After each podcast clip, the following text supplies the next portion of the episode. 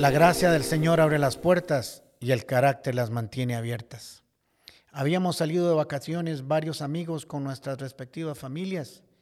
Pasaríamos varios días en una finca. Pasamos una linda semana, pero como siempre la parte no tan linda había que regresar. Para aprovechar al máximo las vacaciones, el último día salimos al final de la tarde. Íbamos por la carretera y de pronto uno de los vehículos comenzó a fallar y nos detuvimos a la orilla de la carretera para ver qué sucedía. Todos los otros conductores que íbamos sabíamos algo de mecánica. Tratamos de ver cuál era el daño y no lo logramos. El vehículo no caminaría más. Había que llamar a una grúa que viniera para llevárselo. Era un domingo en la noche y la grúa vendría de la ciudad por lo que tardaría como unas dos horas para llegar donde estábamos. Sin embargo, ya teníamos al menos una hora de estar tratando de arrancarlo. La espera sería larga. Ya estaba oscuro, estábamos todos ahí a la orilla de la carretera, habíamos salido juntos, caminaríamos juntos y llegaríamos juntos. Así que a esperar se ha dicho. Solo teníamos una pregunta a los papás. ¿Qué hacíamos con los niños mientras llegaba a la plataforma? Esa es la gran pregunta cuando andamos con ellos para que no se aburran. Por aquella época había una canción famosa que habíamos cantado toda la semana. La pusimos a sonar, nos pusimos disque a bailar y a brincar. Sacamos comida, refrescos, sillas de playa, hicimos una gran fiesta a la orilla de la carretera mientras esperábamos. Nuestro amigo cuyo carro se había averiado estaba un poco tenso y apenado por las circunstancias pero era tal la alegría que casi se nos olvida que estábamos ahí por un daño, por un contratiempo. Los cantos y el baile habían cambiado el ambiente de preocupación, congoja o desánimo en un ambiente festivo y relajado. La espera se hizo corta. Recordando ese acontecimiento me puse a reflexionar que así sucede muchas veces en nuestra vida. Tenemos que aprender de esas experiencias y darles una aplicación real y espiritual. La vida nos presenta y nos presentará situaciones inesperadas, apremiantes que no podemos cambiar. Como diría un amigo mío, es lo que hay. No siempre podemos cambiar las circunstancias, pero sí podemos cambiar nuestra actitud. Sí podemos cambiar la forma en que nos enfrentamos a ellas. Sí podemos pasarlas de manera más liviana y guardar nuestro corazón en medio de la prueba.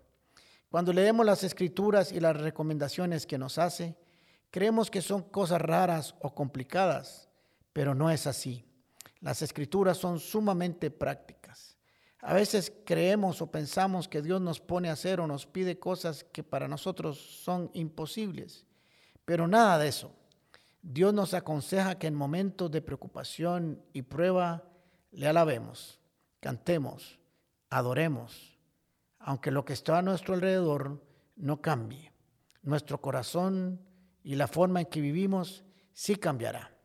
En nuestro caso el vehículo seguía malo, era de noche, había que esperar horas después para continuar de regreso, pero nada de eso nos había podido quitar la alegría y el ambiente festivo.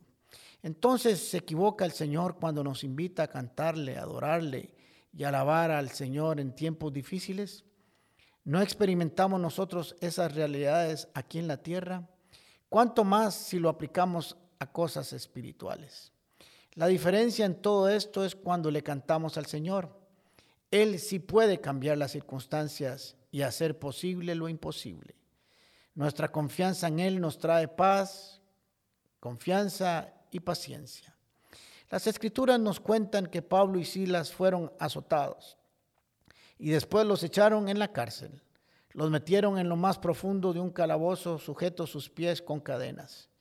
Pero nos relata el cuento la historia que a medianoche, en el momento más oscuro, se pusieron a orar y a cantar himnos a Dios. Y cuenta que los demás presos de la cárcel y aún los guardas los escuchaban. Me pregunto yo, ¿será un lugar para cantar? ¿Será un lugar para adorar? ¿Será un lugar para estar contento en una mazmorra en lo más profundo de la oscuridad con sus pies amarrados a cadenas? Pues Pablo y Silas creyeron que sí era un buen momento. Nos cuenta la historia que de pronto se produjo un terremoto tan, un terremoto tan fuerte que la cárcel se estremeció hasta sus cimientos y al instante se abrieron las puertas y los presos se les soltaron las cadenas.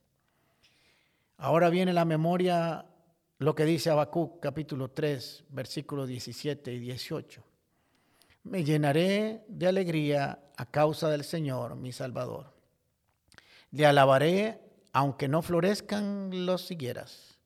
Le alabaré aunque no den fruto los viñedos y los olivares. Le alabaré aunque los campos no den su cosecha.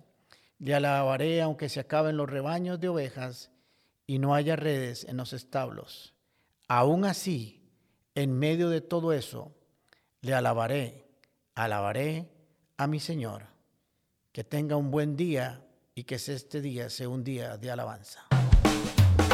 Puertas, con el pastor Alejandro Castro es otra producción de La Comu Podcast. Música por Chisco Chávez. Temas de Luis Fernando Caravaca y voz adicional de Jorge Vindas. Y si no lo has hecho todavía, suscríbete a Puertas el Podcast en Spotify o iTunes Podcast. Puedes seguirnos en nuestro Facebook, Instagram o YouTube como Comunidad Paz. Recordad, Paz se escribe con S. ¿Sabes por qué?